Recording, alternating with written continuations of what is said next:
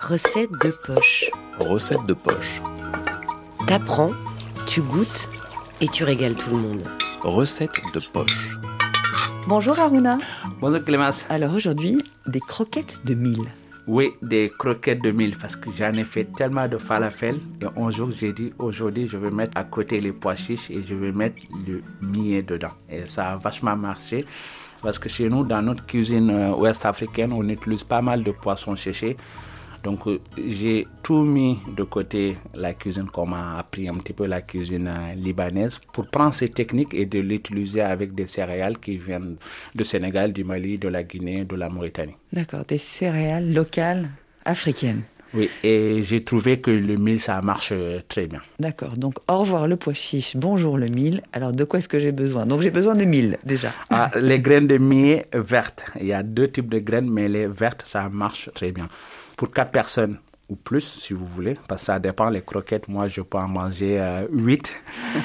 vous avez besoin de 300 grammes de graines de millet vertes, 5 grammes de levure, une gousse d'ail écrasée, un demi-oignon rouge, un piment frais, vous le coupez en deux selon votre goût, et deux cuillères d'anettes ciselées. Si vous voulez, vous pouvez mettre plus, mais pas trop, parce que ce qu'on a envie, c'est d'avoir le millet et le poisson séché tous les goûts.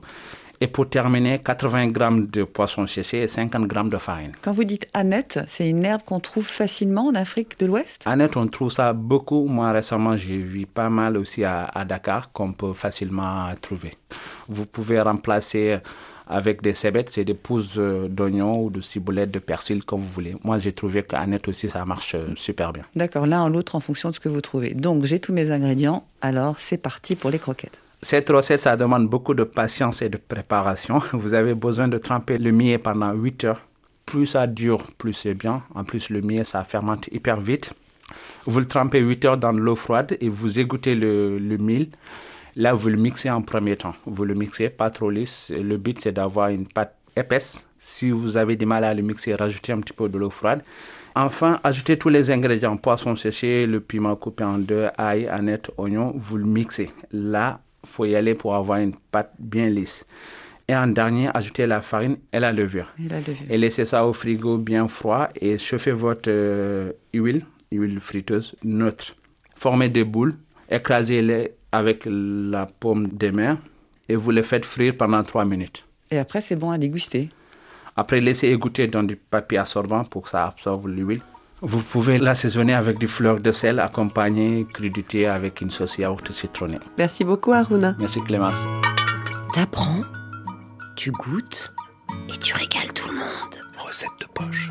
Recette de poche est un podcast original de recettes faciles réalisées avec des produits locaux africains. Le chef mauritanien Harouna So, cuisinier engagé et talentueux, partage son savoir-faire pour cette première saison. Les recettes écrites sont sur la page du podcast sur rfi.fr et pour les découvrir toutes, abonnez-vous à Recettes de poche sur votre application préférée. Si la cuisine, les cultures et les traditions préservées grâce à la cuisine vous intéressent, alors rejoignez-nous chaque semaine dans l'émission Le goût du monde sur RFI.